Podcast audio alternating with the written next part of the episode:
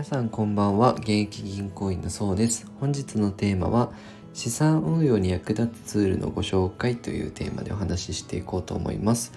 えー、私がですねあの資産形成に役立つなと思ったツールがあるんですけどそれがですねモーニングスターの金融電卓というサイトですね。これあのどういうものかっていうとあのシミュレーションが簡単に作れまして、えー、積立金額であったりとかあと必要な目標の金額に達成するために何パーセントの利回りが必要かっていうのも自動的にパッとねすぐ出てくるんですよ。で例えばですね積立金額、えー、初期投資は 0,、えー、0万円で期間は20年間運用ができて約3%で手堅く運用してましたよで目標金額は1000万円の場合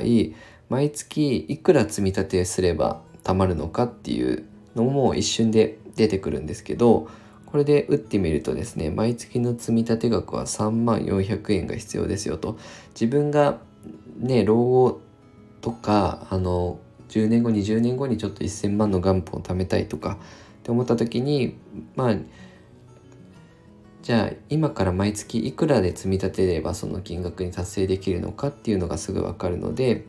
是非ねあの叩いてみていただけるといいかなと。あとまた初期投資が0万円で毎月、えー、3万円積み立てられますよとかで20年間運用をしてこれもまた分かりやすいような例で1000万円を貯めたいですよっていう目標の方であれば、約3.2%の運用利回りでその水準1000万に達成しますよっていうのも一瞬で出てくるので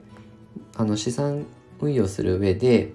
あのぜひあの活用いただければと思います。えー、リンクをあの概要欄に貼っておくのでよかったらそこから飛んでいただけると、まあ、これ特に無料で使えますのであの試しにやってみていただければと思います。